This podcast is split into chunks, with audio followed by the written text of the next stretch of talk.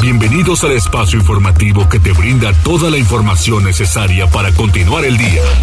Mariloli Pellón y el mejor equipo de reporteros y especialistas son tu enlace con lo más relevante de Puebla, México y el mundo.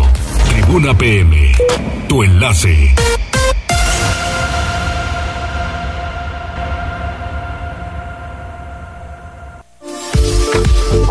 ¿Qué tal? ¿Cómo están? Muy buenas tardes. Pues nos apuramos. ¿Cómo les va? ¿Cómo les va? Ya es martes, se nos están pasando los días rapidísimo.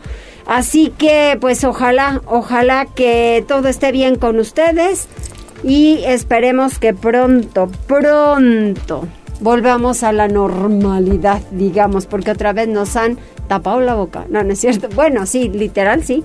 No, no que nos hayan dicho nobles. No, tapar la boca con el cubreboca.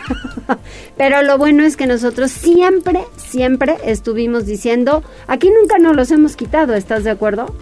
No lo Siempre hemos estado con cubreboca. ¿Cómo te vayas? Hasta tenemos cubrebocas navideños, de Día de Muertos. No, ya veo que tú de tienes ahí unas calaveritas y la neta esas cosas a mí no me gustan. ¿Qué onda, Condor? Todo, ¿Cómo te va? No, me dan mello. Las calacas, tilicas y flacas a mí no me gustan.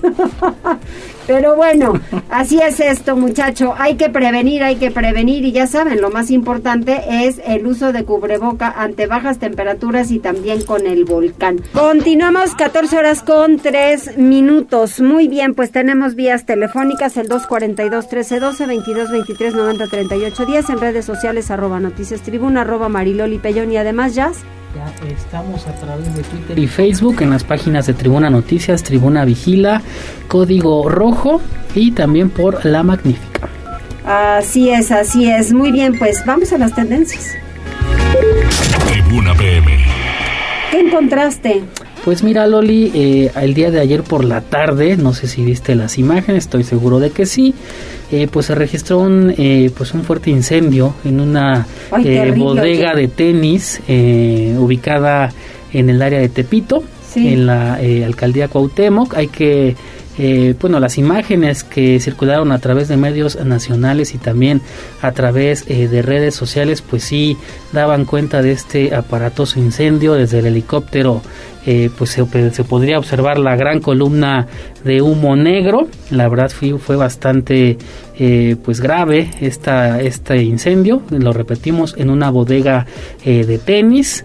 Los primeros reportes indican que no hay eh, pues eh, personas lesionadas por fortuna no las hay. Obviamente es pérdida total y también eh, pues eh, al menos eh, los eh, las fábricas las personas que viven cerca de este sitio pues sí se notaban un poco desesperados a través de redes sociales intentando pues salvaguardar sus pertenencias sus locales su mercancía y demás. Se estima que participaron más de 300 eh, bomberos eh, elementos de la Secretaría de Seguridad Ciudadana de la, de la Ciudad de México para sofocar este incendio. Las imágenes están a través de redes sociales y hablando de incendios, fíjate que se ha hecho viral un video, la verdad bastante emotivo, y hablando de incendios, porque durante un incendio en Tultitlán, esto en el Estado de México, los eh, elementos del heroico cuerpo de bomberos pues hicieron la cadena humana para pues rescatar a un perrito, bueno, a 10 perritos que estaban en este inmueble que se estaba incendiando, la verdad, eh, pues obviamente eh, los animales también, ay, perdón, son, eh, es que le puse play al video, son este, pues también son vidas los Sí, animalitos, claro, claro. Eh, se han llevado todo el reconocimiento a través eh, de redes sociales y pues sí, los animalitos se ven espantados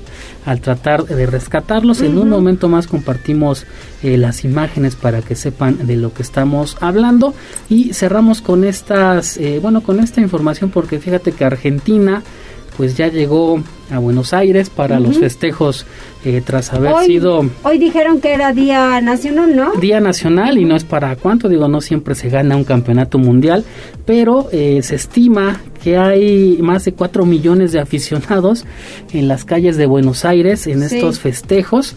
Se tenía eh, pensado hacer una caravana en autobús, es prácticamente imposible. Ah, la selección argentina continúa esta caravana, pero en helicóptero por, por aglomeraciones para evitar pues alguna tragedia. Y hablando de tragedias no sé si viste de casualidad en este igual en la caravana del día de ayer cuando llegan el conductor pues se les olvidó que traía a los jugadores arriba pasa por un puente y por poquito pasa una tragedia, ¿eh, Y les rebana la cabeza. Se dieron cuenta todos los jugadores que estaban en el en estos tipos turibús. Sí, sí, sí, sí. Se dieron cuenta y se agacharon, pero rapidísimo, pero a nada de ser una tragedia. No, no, no, no, no, qué horror, imagínate. La verdad que sí, ¿eh? No, no, no. En un momento más también compartimos esta imagen que también podrán encontrar en nuestro portal tribunanoticias.mx. Y fíjate que son de esos de esos accidentes que suceden sin pensarlo y sin verlo y sin nada y dices, pero ¿cómo pasó? ¿Qué cosa? ¿Cómo no se dieron cuenta? pues es que yo, yo quiero pensar que al conductor se le olvidó que tenía personas arriba. Pero pues bueno, lo piensas luego, luego, si, está, si sabes que se treparon. Sí. ¿No? Digo yo. Y incluso hay un jugador que pues prácticamente se acuesta para evitar de veras, de veras una tragedia. ¿O no le midió? No sé y la verdad bastante complicado. ¿eh? Así es, muy bien. Bueno, pues muy pendientes. Gracias, Jazz. De nada. Saludo a quienes ya nos están escuchando. A Marta Sánchez le mandamos un saludo. A Celina Orozco, que todos los días nos escuchan, ya sea en el trayecto para algún lugar. Quienes están también trabajando. Marta está trabajando en estos momentos. Gracias, gracias por acompañarnos todos los días. Y vamos con Pili Bravo, porque después de 50 días sin fallecimientos por COVID, se registró un caso. Adelante, Pili. Gracias, Mariloli. Pues así es, en el reporte sanitario de este día. Ante la nueva ola de contagios de COVID-19, los servicios de salud que había tenido 60 días sin tener defunciones vinculadas al COVID-19, en las últimas horas representó, eh, sí registró un fallecimiento de un paciente masculino en el ICEP de 78 años de edad por COVID sin vacunarse. De esto habló el secretario de Salud, José Antonio Martínez. En lo que respecta a la hospitalización en todo el sector, 11 pacientes hospitalizados, dos de ellos con ventilación asistida. En lo que respecta a las defunciones, lamentablemente una defunción el día de ayer, un femenino de 78 años en el ISTEP, comórbido y no estaba vacunado. Y bueno, desde Tlacotepec de Benito Juárez, el secretario de Salud, José Antonio Martínez, dio a conocer que en las últimas horas, pues se presentaron estos 98 contagios. Por eso la recomendación y recordó pues la entrada en vigor del decreto para adoptar las medidas sanitarias ya conocidas. El titular de salud señaló también que habrá de continuar con las jornadas de vacunación contra el COVID y recordó a los padres de familia de menores de edad de 5 a 11 años y medio para que mañana se acerquen a los puestos de vacunación, lo mismo para adultos mayores que aún no se han aplicado el refuerzo. La jornada de vacunación, como ya se ha dicho, será mañana y terminará el próximo viernes 23 de diciembre. Es el reporte, Mariloli, de estos temas. Muchísimas gracias, Pili. Pues mire, hay que seguirnos cuidando, no hay de otra, y para eso de verdad que sirve y sirve muchísimo el uso de cubreboca. Vamos con Gisela, porque una decena de trabajadores del ayuntamiento dan positivo a COVID, informó el alcalde. Uy, ¿cuántas etapas, verdad, han resultado enfermos los del ayuntamiento, Gisela? Así es, Mariloli, y es que debido a precisamente estos cambios de clima y a todo este repunte de contagios de COVID-19, el presidente municipal de Puebla, Eduardo Rivera Pérez, dio a conocer que al menos 10 trabajadores y trabajadores del Ayuntamiento de Puebla resultaron positivos a COVID-19. Esto al destacar que este mismo lunes 19 de diciembre, después del anuncio del gobierno del estado, la Secretaría de Administración giró los oficios correspondientes para mantener el uso de cubrebocas en todas las oficinas. En entrevista, el alcalde puntualizó que afortunadamente ningún caso es delicado o necesita de hospitalización, por ello solo otorgaron los días de descanso obligatorios para una recuperación oportuna y también evitar la propagación del virus SARS-CoV-2. Escuchemos.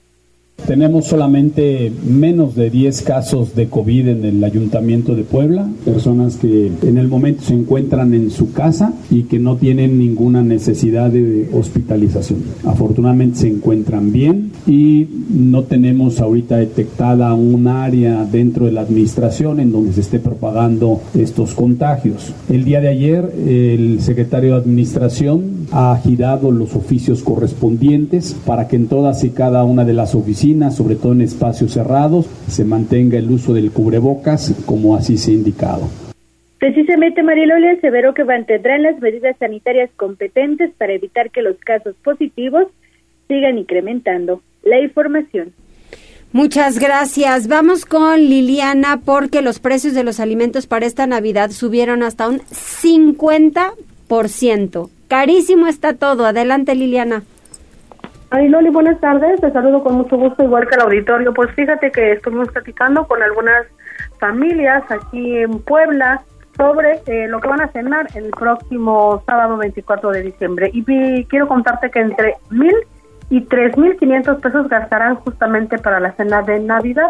La mayoría de las familias se decantará por los platillos tradicionales: pierna, pavo, ensalada de manzanas y postres rellenos de queso, aunque en algunas mesas también se servirá pozole. La señora Lourdes Sanal cocinará este 24 de diciembre en casa de uno de sus hermanos y cada familia se reparte los platillos del menú. Este año a ella le toca hacer la pierna y tortas de camarón seco en pipián. La comida deberá ser suficiente para 15 personas aproximadamente. Ella calcula gastar alrededor de 1.500 pesos porque para completar la cena pues va a preparar también ponche. Ella aclara que la familia anfitriona va a preparar otros dos platillos y un postre también, por lo que no sería pues un gasto único. Para el caso de Edgar Cortés, pues él también celebra en familia. En su hogar se preparan pollos al horno, pasta y la tradicional ensalada de manzana, de la que contó, hacen bastante, pues es el platillo más esperado por todos y también de los más caros, pues la nuez es uno de sus elementos principales y ha subido bastante de precio. Él estima que gastará alrededor de dos mil pesos, pues asegura que el precio de los alimentos aumentó hasta un 50% este año además de que en su casa preparan porciones para dos días, 24 y 25 de diciembre. En tanto que en la casa de Romina Cuanalo, además de su hijo, cenarán su mamá y su hermano. Ella calcula gastar mil pesos sin bebidas y prepararán sopa de codito con crema, chiles rellenos, ensalada de manzana y comprarán dos pollos rostizados. En tanto que también hay familias en donde se servirá pozole, además del menú tradicional, y ese es el caso de Lucy, en donde además cenarán chepotles rellenos, lomo al horno, ensalada de manzana, ponche y refrescos. Todo estará acompañado de pan y tostadas y en su casa se reúnen 16 personas.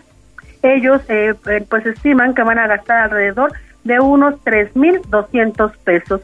En todos los casos, las familias coincidieron en que prefieren hacer sus compras en mercados de abasto popular porque los precios son más bajos que en los supermercados y bueno, pues en los hogares donde se va a servir alcohol, ellos gastarán hasta 1.500 pesos más extra, pues, aparte de la cena. Es el reporte, Mariloni.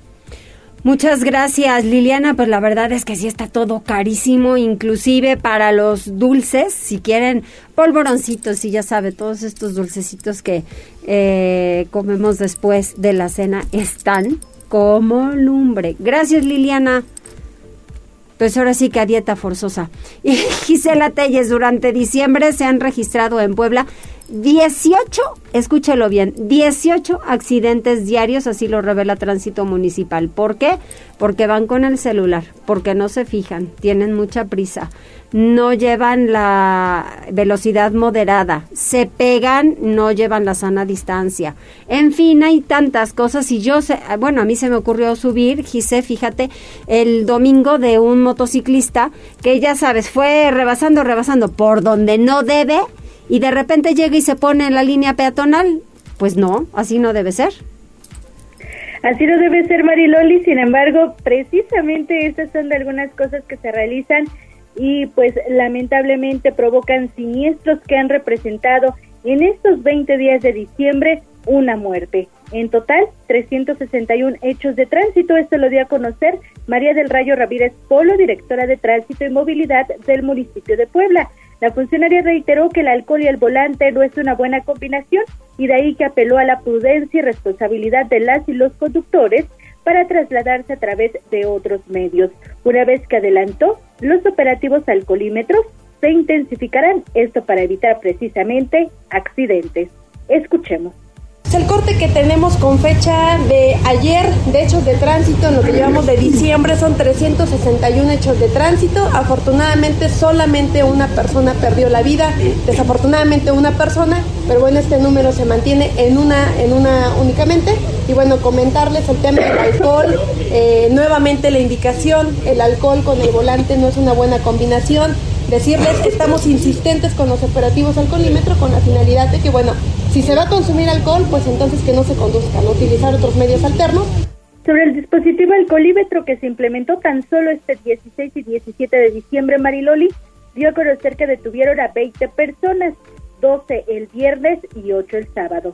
Por ello es importante mencionar que en primer grado de alcoholemia se aplican multas de 5.600 pesos, en segundo grado 7.500 pesos y en tercer grado 8.900 pesos. La información. Muchas gracias, Gise, cuídate. Vamos con... Mariloli, gracias. Un abrazo. Vamos con Daniel Jacome, vuelca autobús sobre la México-Puebla. 29 personas resultaron lesionadas. ¿Ven? Otro más. Adelante, Daniel. ¿Qué tal, Mariloli? Te saludo con gusto. Efectivamente, un autobús de pasajeros volcó sobre la autopista México-Puebla, dejando personas lesionadas y generando el cierre total de circulación. Este martes, alrededor de las 5 horas, se registró el choque entre un tracto camión y un autobús de la línea AU a la altura del kilómetro 49 de la referida vialidad, lo que provocó que el tráiler obstruyera los carriles con dirección a la Ciudad de México. Por su parte, la unidad de pasajeros cayó a un barranco, lo que provocó que 29 personas resultaran lesionadas, por lo que al lugar se movilizaron elementos de la Guardia Nacional, quienes de inmediato liberaron un carril y realizaron control de tránsito en la zona. Por su parte, paramédicos atendieron a los afectados y trasladaron a un número hasta el momento desconocido de ellos al nosocomio, donde su estado de salud se ignora. Aproximadamente a las 8.30 horas las unidades fueron retiradas y se, re y se, se estableció la circulación con normalidad. Loli. Muchas gracias, hay que tener mucha precaución. Vamos con Pili porque habrá en Puebla más sucursales del Banco Bienestar para el próximo año, para que adultos mayores y beneficiados de programas federales puedan cobrar de manera rápida sus pensiones, porque luego son las filas, Pili, que qué cosa. Sobre todo en las mesas de pago, ¿no? Y bueno, para que en el 2023 mayor número de adultos mayores, discapacitados y jefas de familia para que puedan realizar el cobro de sus pensiones en una sucursal bancaria del Banco de Bienestar. Bueno, el presidente Andrés Manuel López Obrador pidió ayer apoyo a los gobernadores para que en las localidades pues se tenga el mayor número de sucursales. El gobernador Sergio Salomón Céspedes Peregrina, eh, que estuvo en esta reunión de gobernadores con el presidente, pues señaló que trataron el tema de la creación de más sucursales del Banco de Bienestar. Y bueno, la proyección para Puebla es tener 235 sucursales asignadas para esta entidad parte de lo que dijo el Ejecutivo. Del Estado de Puebla es uno de los que más eh, sucursales tendrá y de las que tiene un mayor avance, con un pendiente estrictamente de 14 y es muy importante tomar en cuenta que aquí es estricta responsabilidad de los municipios, que es lo que falta para poder proponer los predios y poder generar las condiciones necesarias. 14 son los predios que corresponde ya exclusivamente de este gran universo de 235 los municipios para poderlo proporcionar. El Estado estará dando seguimiento para que podamos cumplir la meta. Y bueno, eh, se tiene, te digo, el, la proyección de 235 sucursales, de las cuales 145 ya se construyeron, 53 están en proceso y bueno, eh, todavía están 22 por asignar. Y bueno, les falta 14 predios que tendrán pues que proporcionar eh, los municipios como Acatlán, Najalpan, Aljojuca, Atempan, Coscatlán, San Pedro Cholula y otras localidades de Tehuacán y del interior del estado. El gobernador dio a conocer esta información luego de la reunión, pues que te repito, sostuvieron gobernadores con el presidente Andrés Manuel López Obrador el día de ayer. Ese reporte. Pues al final se tiene de verdad que avanzar porque luego ves las filas interminables y estamos hablando de personas de la tercera edad. Sí, y sobre todo, bueno, pues que efectivamente, aunque ya están pues muy programadas por orden alfabético y eso sí, se llevan muchas horas y bueno, pues en ocasiones las personas tienen que esperar dos, tres horas pues para que les paguen, les toque su, su respectiva entrega, ¿no? Entonces ya con mayor número de sucursales tendrán su tarjeta bancaria y bueno, pues ya podrán hacer los retiros que deseen, que necesitan y a lo mejor pues no, no todo el dinero y tener hasta un guardadito. Gracias, Pili. A ti, Mariloli. ¿A quiénes tenemos conectados, Jazz? Tenemos primero, Loli, a través de WhatsApp un reporte y un saludos de... Bueno, primero te mandan saludos. están escuchando y dicen, Loli, te comparto esta foto porque eh, piden a poda de árboles porque ya están tocando los cables de luz en la calle 113B y 113C Oriente y también en la calle 2A Sur y 4 Sur. Ahorita le preguntamos qué colonia es. ¿Va? Mira, te comparto la imagen. También a través eh, de redes sociales, Oscar Cruz dice, te manda saludos mi mamá. Muchas gracias. ¿Cómo se llama tu mamá? Le faltó decir. Exacto. Y Beta Alejandra Ortega, Loli, ¿qué es lo que más te gusta de esta época del año? De esta época, la convivencia. La convivencia y la comida, que es súper diferente. Sí. ¿No? Muy diferente. Sí. El aguinaldo también. el aguinaldo dice. Ok. Dice la señora Maribel Vázquez, Loli, no te escondas, no te vemos. ¿Cómo? No, aquí estoy. Dice también, excelente tarde, seguimos sin medicamento telmisartán e insulina en la clínica 6 del IMSS que se está por Avenida 15 de Mayo. ¿Me lo puedes pasar a, al WhatsApp para que se lo mande a, la titular del IMSS, porfa? Se lo paso. También la señora Magdalena Ortiz dice, hola, ¿suspenderán el noti por las fiestas navideñas? No, qué milagrito Magdalena.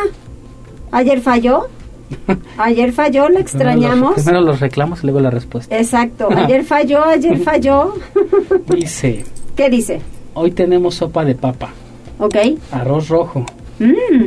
Chiles capeados con mucho aceite rellenos de queso en salsa de jitomate. Quítele tantito el aceite. Ajá. Mejor sin capear. no, ya los escurre y los pone en una servilletita y ya, listo. Dice, ayer no la vi, ahí está justificándose, mira, porque no tenía saldo en mi teléfono, pero Ah. escuché sus saludos por radio. Ah. En bueno. agradecimiento, mira, yo sí me voy a apuntar. En agradecimiento le invitamos un ponche. ¿Cuándo viene? Órale, qué rico. ¿Cuándo vamos ya? Yo saliendo de ahorita nos vamos. Aparte vivo por allá, entonces me queda de paso. Ándale. Y por lo pronto, ah, bueno, y nos dicen que el reporte de la poda de áreas verdes es en la colonia Lomas del Sol. Lomas del Sol está por la calera. Ahorita ¿Hasta te allá? investigo dónde está. Sí, ¿no? Que están Lomas del Mármol, Lomas de... Sí, ¿no? Es por la zona de la calera. Pues a ver que nos lo pase, inmediatamente lo compartimos con la titular de Medio Ambiente.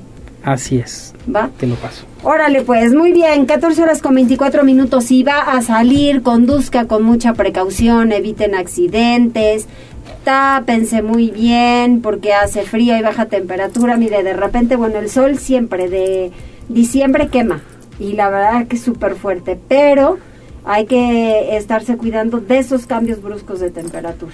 Loli dice Ale Bautista que la colonia está en el periférico y la 16 de septiembre. Periférico y 16 de... Gracias, Alebau, siempre pendiente. Ok, hasta casa del perico. Muy bien, bueno, ok, vamos a hacer una pausa, regresamos enseguida. Enlázate con nosotros. Arroba Noticias Tribuna en Twitter y Tribuna Noticias en Facebook. Ya volvemos con Tribuna PM. De México. Noticias, tendencias y más. Estamos de regreso. Tribuna PM, tu enlace. Se puso bueno el baile, muy buen ritmo, Condor. Oigan, bueno, vamos a seguir con la información. Gise, pronunciamientos políticos pueden esperar hasta 2023. Lo importante ahora es abonar a la estabilidad, dice el presidente municipal de Puebla, Eduardo Rivera Pérez. Gise, ¿qué más dijo?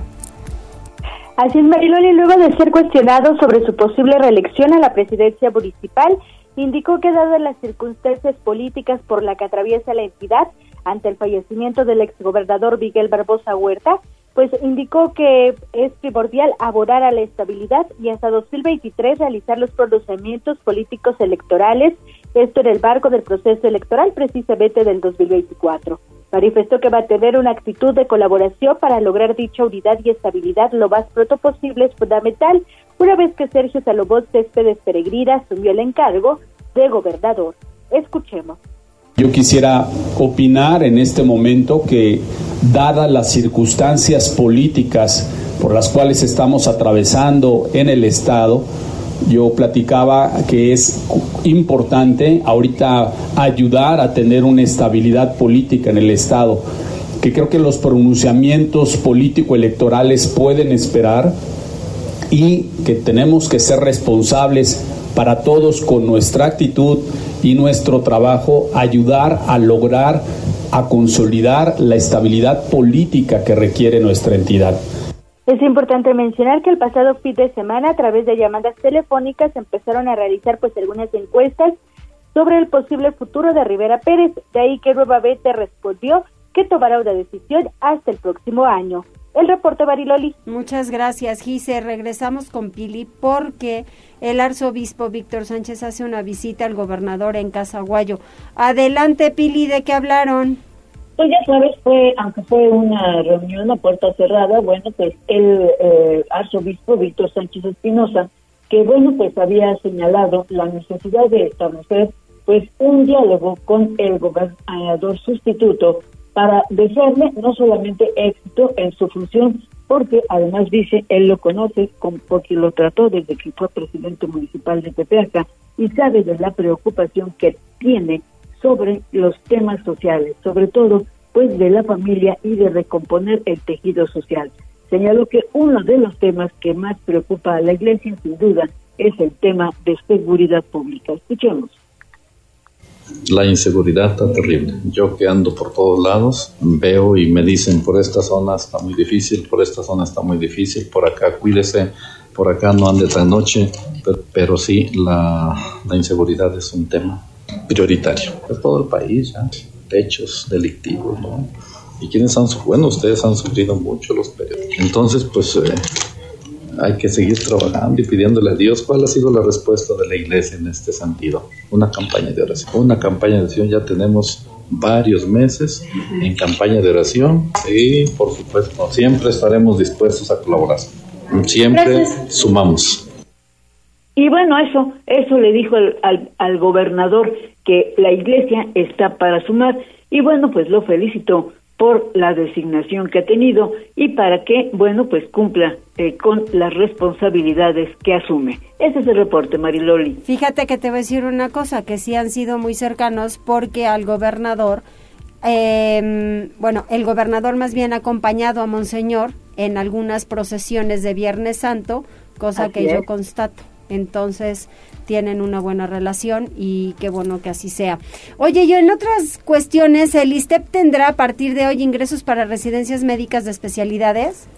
Sí, fíjate que eh, a pesar de que son pues tiempos de, vacaciones y todo, bueno, pues el ISTEP eh, hizo, eh, lleva a cabo el segundo periodo de ingreso a residencias médicas que corresponden al año 2023-2024 y bueno, pues las especialidades serán para anestología, anestesiología, cirugía, ginecología, medicina interna, pediatría, ortopedia, traumatología y radiología. Pues los médicos interesados deberán cumplir con los requisitos para pues hacer las entrevistas que se efectuarán en el área de enseñanza e investigación y bueno, pues eh, esto deberán presentar exámenes de selección, además de estudios psicométricos y todas las hojas de datos personales. Es importante señalar que los aspirantes pues deben llevar perfectamente pues todos sus documentos como es la constancia de selección del examen nacional para aspirantes a residencias médicas eh, y bueno pues todos los documentos como son actos de nacimiento, situación fiscal, título y cédula profesional. Y es que, pues tú sabes, Mariloli, que todos los hospitales del sector público, pues están requiriendo de especialistas, ya no solo de médicos generales, sino de especialistas. Y por eso, bueno, pues al abrirse esta posibilidad, pues de registro a médicos para eh, poblanos para que puedan incorporarse al ISTEP, pues es de suma importancia porque pues el año próximo, una vez que se avale quiénes son los que pueden ingresar, bueno, pues se tendrá ya un refuerzo para poder apoyar no solo a los médicos generales, sino a los especialistas. Tú sabes que hacen falta muchos nefrólogos, hacen falta pues también pediatras, en fin, varias especialidades que enfrentan los hospitales de la seguridad social. El reporte. Muchas gracias, Pili. Estaremos muy pendientes y sobre todo para que se reciba la atención necesaria. Vamos con Gisela porque el presidente municipal anuncia el desfile de Reyes Magos 2023. Adelante, Gisela.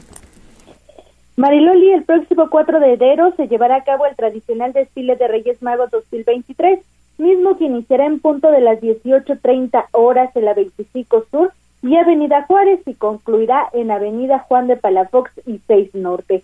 Durante este evento, pues el edil detalló que se contempla un recorrido de aproximadamente 3 kilómetros.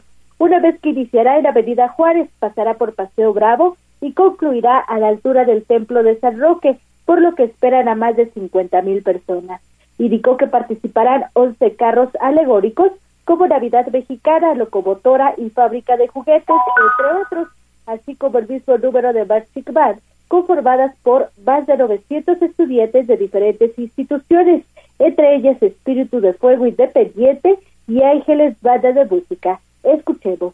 Hace 10 años, cuando yo estuve como alcalde, nos tocó iniciar con este desfile de reyes. Y cada año se mantiene. Y así como esta política pública, el centro de quinoterapia, en el caso del DIF, la vía recreativa, que hoy es Gran Paseo, los programas de pavimentación de calles, por ejemplo, de concreto hidráulico, que siguieron otras administraciones, el tema, por ejemplo, de mantener el sueldo a los policías mejor pagados también en el Estado, la noche de museos, y así podría estar mencionando varias políticas públicas que llegaron para quedarse. Y qué mejor a nosotros que nos toca refrendar el mantenimiento y que perseveren estas mismas para el disfrute y beneficio también de los poblanos.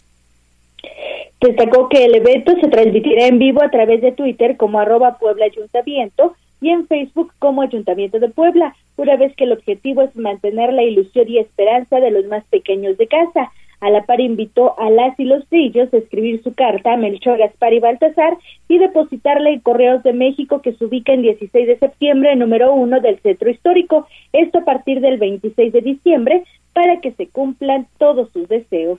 Rivera Pérez aseveró que estas actividades contarán con todas las medidas de seguridad debido a que un total de 400 elementos de tránsito municipal y la Secretaría de Seguridad Ciudadana se desplegarán durante el desfile, así como sanitarias ante la pandemia de COVID-19. El reporte Bariloli. Muchas gracias. Hay que hacer nuestra cartita para los Reyes Magos. Así es, Bariloli. Yo creo que nos merecemos muchísimo este año. Muchos regalos, muchos y muchas sorpresas. gracias, Gise. Buenas tardes, Bariloli. Buenas tardes. David, vamos contigo. Un hombre en estado de ebriedad moviliza los cuerpos de emergencia en la colonia José López Portillo. ¿Qué pasó? Hola Loli, te saludo con muchísimo gusto, pues así los vecinos se preguntaban qué pasó y es que durante las primeras horas de este martes un sujeto amaneció tirado en la acera de la calle 29 Oriente y la 30 Sur de la colonia José López Portillo, como bien comentabas Loli. Vecinos desde muy temprano se alertaron por este hecho, por lo que inmediatamente llamaron a los servicios de emergencia por la duda del estado de salud del sujeto. Al lugar arribaron elementos de la Secretaría de Seguridad Ciudadana quienes se acercaron al hombre para saber cómo proceder. Ahí fue cuando se corroboró que contaba aún con signos vitales. A pesar de los intentos de los policías de despertar al sujeto, este se encontraba en un estado etílico bastante, bastante grave, lo que le impedía recobrar la conciencia, por lo que la zona permaneció abanderada hasta la llegada de los elementos del sistema de urgencias médicas avanzadas.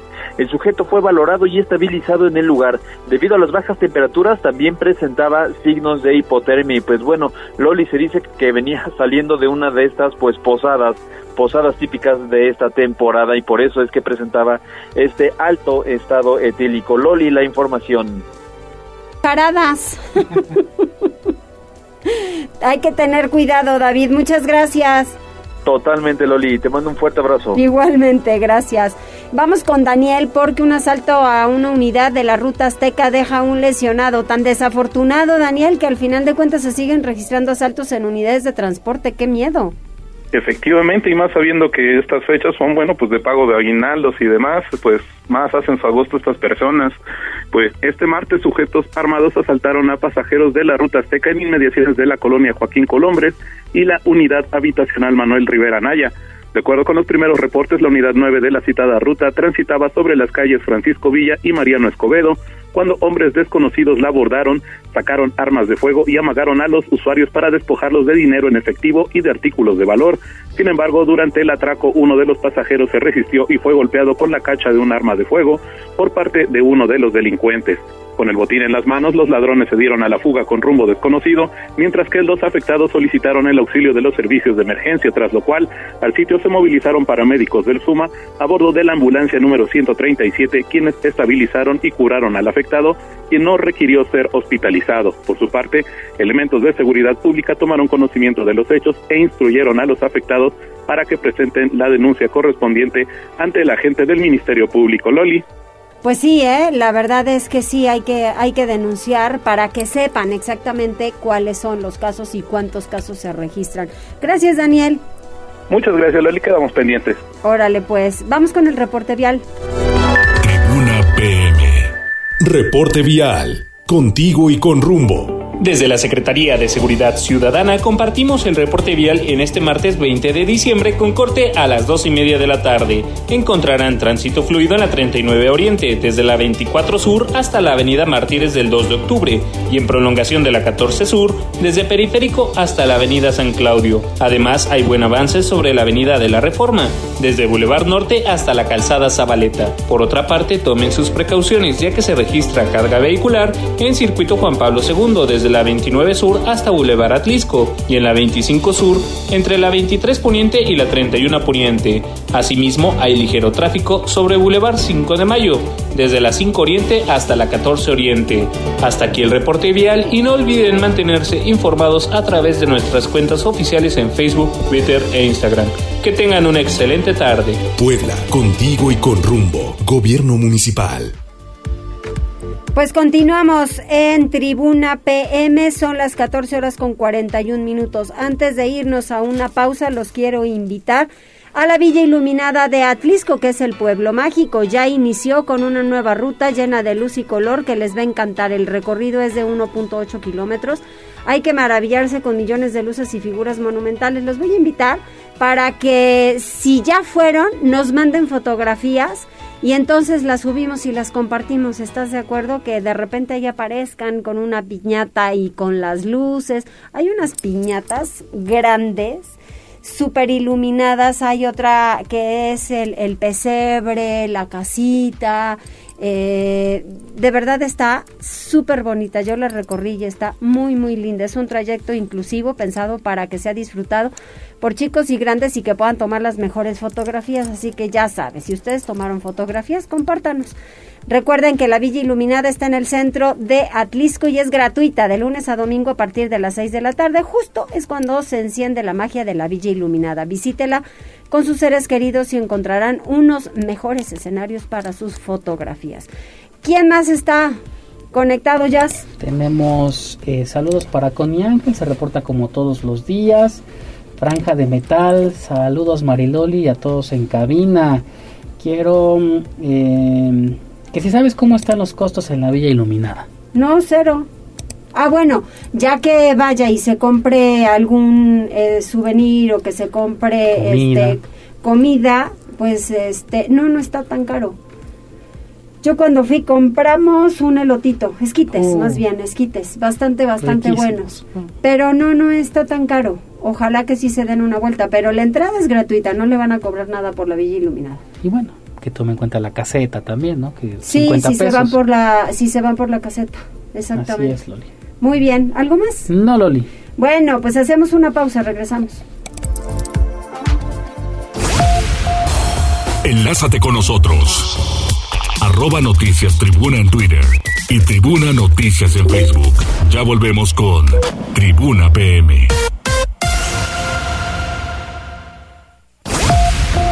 Noticias, tendencias y más. Estamos de regreso. Tribuna PM, tu enlace. Continuamos en Tribuna PM, 14 horas con 46 minutos. Vamos con Pili porque alumnos de la Universidad Anáhuac van a concursar para diseñar uniformes del personal del Museo Nacional de Ferrocarriles. Adelante, Pili. Gracias, pues ya prácticamente lo tienen. Fíjate que este proyecto pues se compone de dos etapas. Los alumnos de diseño de moda e innovación de la Universidad de Anáhuac desarrollaron la propuesta de diseño para los uniformes del personal de servicios educativos del Museo Nacional de Ferrocarriles, no solamente de Puebla, hay que recordar que el museo lo tenemos aquí en Puebla, pero también lo tienen en San Luis Potosí, Aguascalientes. Por eso parte del proyecto en esta materia. Se compone de dos etapas. Consiste en un proceso completo de investigación para comprender la importancia del ferrocarril en México y su labor como constructor social. Y luego con el acercamiento pues con el museo para conocer sus propuestas educativas y su propuesta a favor de la sociedad. Y bueno, en la segunda etapa del proyecto, los alumnos tuvieron la oportunidad pues de llevar a cabo el conocimiento a la práctica, realizando la propuesta colaborativa de uniformes dirigida a estas áreas involucradas, teniendo en consideración la atención a las necesidades particulares. De esta manera, el diseño de las prendas pues busca transmitir la profesión de quienes trabajan día a día para continuar con la cultura de los ferrocarriles. Así que en el año próximo, en el 2023, pues veremos que los uniformes del personal de estos centros de cultura, como son los museos del ferrocarril, pues estén diseñados por los alumnos de la Universidad Anáhuac. Ese reporte, Mariloli. Pues que se apliquen y que se apliquen muy bien porque entonces estarán con un muy buen diseño, Pili. Sí, y sobre todo eso, ¿no? Que, que los jóvenes, pues no solamente tengan teoría, ¿no? Sino que vean, eh, pues reflejado su, su creatividad, por ejemplo, pues en este tipo de propuestas, ¿no? Como es el caso de uniformes y que seguramente, bueno, pues tendrán otras ideas, pues para otros proyectos. Pero lo importante es que aquí lo vean reflejado. Exactamente, así es. Gracias, Pili. A ti, Mariloli, buenas tardes. ¿Algún mensaje más? Tenemos saludos a través de Twitter para el señor Alfonso que dice que muy bien que sigamos utilizando el cubrebocas. Sí, claro. También para Sergio Hernández Brit, está viendo por a través, bueno, a través de Twitter. Muchas gracias. También para el señor eh, Toreto, así está en Twitter, dice, hay apartado de lugares sobre la 25 Oriente y nos dice que es la calle Francisco Neve. Habrá que checar. Ah, ya, en Bellavista, pasando el Parque España. Ok. Ajá, ahí hay una plaza comercial pasando la 14. Por ahí está Francisco Neve, creo que es la siguiente, cache. Y también nos dice que Ángel Ochoa, que sigue el apartado de lugares en inmediaciones del Hospital de San José. Sí, seguro, siempre ha habido ahí el apartado, eso es cierto. Así es, Loli. Muy bien, muchas gracias. Pues información deportiva. Tribuna PM. Neto, ¿cómo sigues? ¿Qué tal, Mariloli? Pues ya, ya mejor, este, ya mejor en comparación al día de ayer. Bueno, qué bueno, me da muchísimo gusto, hay que cuidarse. Oye, cuéntame, porque también sale Maxi Araujo del pueblo y entonces ¿a quién nos dejan? Así es, continúan, continúan los movimientos en el conjunto camotero y pues lamentablemente se confirman hasta el momento solamente las bajas y es que a pesar de que pues era ya un secreto a voces de que el Ecuador ya no entrenaba con el conjunto camotero y sí presumía su estadía en la capital mexiquense, fue hasta ayer lunes por la tarde cuando el Club Puebla terminó oficializando la salida del uruguayo Maximiliano Araujo. De forma textual dijo, gracias por el trabajo y la garra charrúa que demostraste en todo momento, estamos seguros que tendrás el mejor de los éxitos a donde vayas Maxi Araujo. Recuerda, siempre serás enfrancado, lo escribió La Franja a través de sus redes sociales. Y es que el sudamericano, quien jugó el pasado preolímpico con Uruguay, dejó al Puebla, con el que llegó al fútbol mexicano en enero del 2020 y firmó por el conjunto del Toluca, que ayer lunes pues terminó anunciándolo en sus redes sociales. En el equipo poblano, el surgido de Montevideo Wanderers destacó como uno de los prospectos sudamericanos más importantes del país por su desequilibrio por la banda izquierda, por donde jugó como lateral, también como extremo y jugó igual como inferior. En 83 partidos con el conjunto poblano, el oriundo de Montevideo terminó colaborando con ocho anotaciones, dio seis asistencias, además de mostrarse como un elemento con facilidad para pisar el área rival. Así Maxi Araujo, de 22 años, fue pretendido por varios equipos de la Liga MX y al final terminó fichando con el Toluca, que el torneo pasado terminó como subcampeón de la liga. Maximiliano Araujo se une a las bajas sensibles por parte de Israel Reyes, quien ahora es jugador del América, y de Jordi Cortizo, quien llegó a Rayados de Monterrey, además de la primera salida que se dio del norteamericano Yossi Altidor, permaneció en el conjunto blanque-azul. Y a la par, el Puebla terminó confirmando que sostendrá tres partidos más amistosos de preparación para lo que será el inicio del torneo Clausura 2023, el cual estará arrancando el próximo viernes 6 de enero. Hasta el momento, los pupilos de Lalo Arce solamente han disputado un juego de pretemporada, el cual empataron a tres goles el pasado 15 de diciembre contra los mineros de Zacatecas de la Liga de Expansión. Así, a través de sus redes sociales, el plantel poblano pues dio a conocer que antes de que termine el año, el pueblo estará disputando tres encuentros más de preparación. El primero de ellos será el próximo jueves 22 de diciembre ante el equipo de Morelia, club que milita en la Liga de Expansión. Los otros dos cotejos serán el 28 el presente mes ante el Atlante y el sábado 31 contra el equipo de Coyotes Tlaxcala, ambos planteles también de la Liga de Expansión. Los juegos estarán llevando a cabo aquí en la ciudad de Puebla, aunque serán a puerta cerrada. Y es que hasta el momento el único duelo que ha disputado lo empató a tres tantos con Mineros, gracias a las anotaciones de Martín Barragán, Guillermo Martínez y Daniel El Fideo Álvarez. El plantel local inició con sus entrenamientos, recordarás, el pasado 28 de noviembre y continuará trabajando en la capital poblana de cara a su presentación cuando el próximo lunes 9 de enero se enfrente en calidad de visitante en el Estadio Hidalgo a los actuales campeones del balompié nacional. Hablamos de los Tuzos de Pachuca. Se espera que en las próximas horas también el Puebla dé a conocer la llegada por parte de Facundo Weller, elemento uruguayo proveniente del conjunto de San Luis, así como la incorporación de Fernando Arce Jr., quien temporadas atrás jugó con los Cholos de Tijuana y también con los Bravos de Ciudad Juárez a la espera de una tercera y definitiva contratación que se estaría dando en los próximos días. Pues ahí está lo más actualizado con el plantel del conjunto poblano. Vámonos con el resto de la Liga MX porque hablando precisamente de ex elementos del conjunto poblano, ayer Santiago Ormeño parece reivindicarse con las Chivas y despertar su olfato goleador al conseguir un triplete en la goleada del rebaño sagrado de 4-0 sobre los Santos en la Copa por México y es que el atacante abrió el marcador desde los 10 minutos, amplió al minuto 20 y ya en el segundo tiempo con apenas 12 segundos termina firmando el triplete con un cabezazo para vencer a Gibran Layud, con lo cual el Guadalajara pues da una gran exhibición goleando 4-0 al conjunto de Santos.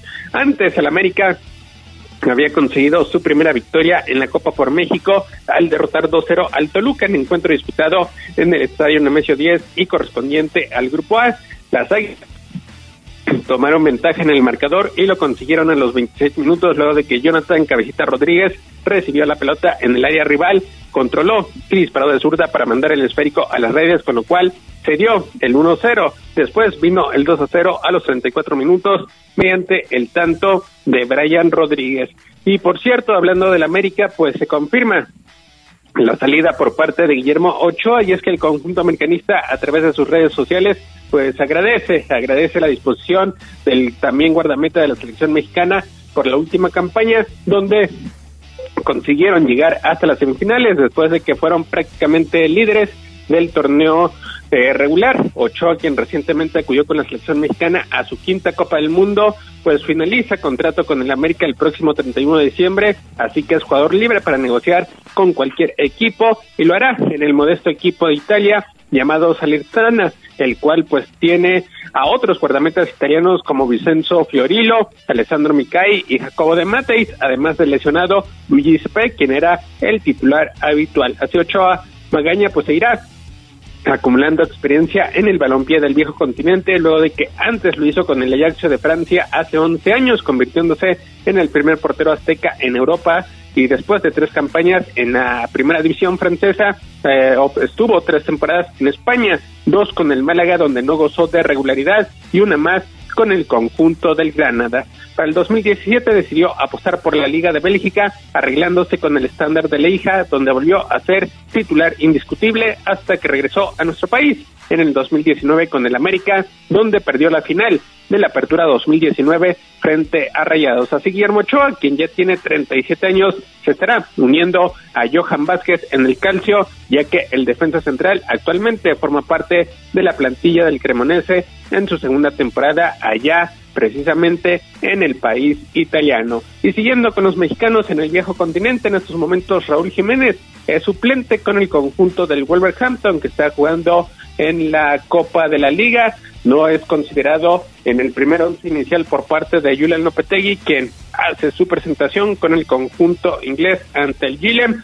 lo cual pues llama poderosamente la atención de que Raúl Jiménez a lo mejor no se ha tomado en cuenta y podría salir del conjunto inglés precisamente en este mercado invernal. Vámonos con lo que está sucediendo allá en Argentina, porque en un ambiente de euforia masiva Cuatro millones de personas acompañan a lo largo de autopistas y calles de Buenos Aires el recorrido de Lionel Messi y su selección en la caravana para celebrar la Copa, la tercera de Argentina. Y es que en un autobús descapotable que avanza paso de hombre, tratando de abrirse paso entre la multitud, los jugadores muestran exultantes la Copa conquistada ante Francia. El recorrido que comenzó poco antes del mediodía local fue de unos 70 kilómetros para eh, lo cual se espera que sea aproximadamente de ocho horas. Ahí hay una fiesta, hay que recordar que el presidente de aquella nación pues declaró este martes como día feriado precisamente para que todos ah, acudan a aclamar a los jugadores del seleccionado argentino que recientemente conquistaron la Copa del Mundo. Y ya para rematar la información deportiva, vamos con el fútbol americano porque AJ Dillon corrió para dos anotaciones, Aaron Rodgers lanzó un pase de touchdown Aaron Jones y los empacadores de Green Bay mantuvieron sus esperanzas de avanzar a la postemporada al vencer 24-12 a los Carneros de Los Ángeles. Dillon le dio la ventaja definitiva a Green Bay con una carrera de 8 yardas para anotar y desempatar el encuentro en el segundo periodo. Periloli, lo más relevante en materia deportiva. Muchísimas gracias, Neto. Cuídate y pues estaremos esperando, ¿no? Para el Puebla que vengan mejores cosas porque sí queremos a un equipo competitivo que nos lleve otra vez a la liguilla. Ojalá, ojalá, y pendientes en las próximas horas, próximos días, pues el Puebla tendría que dar a conocer a sus tres refuerzos de cara al siguiente torneo. Ojalá, ojalá que así sea. Muy bien, gracias Neto. Saludos, buenas tardes. Ya nos vamos, Jazz. ¿Tienes algo más? No, Loli, ya son todos los saludos. verso. Ya nos vamos, Jazz. ¿Tienes algo más? Gracias, Cóndor. Verso sin esfuerzo. Gracias, Avi. Espero que me digas lo del tratamiento, Cóndor. Cuando vayas, me avisas. Luego les cuento el chisme. Ya nos vamos, que les vaya muy bien. Gracias por enlazarte con nosotros. Seguimos informándote vía redes sociales. Arroba Noticias Tribuna y Tribuna Noticias en Facebook. Tribuna PM es un producto de Tribuna Comunicación. Fuerza en medios.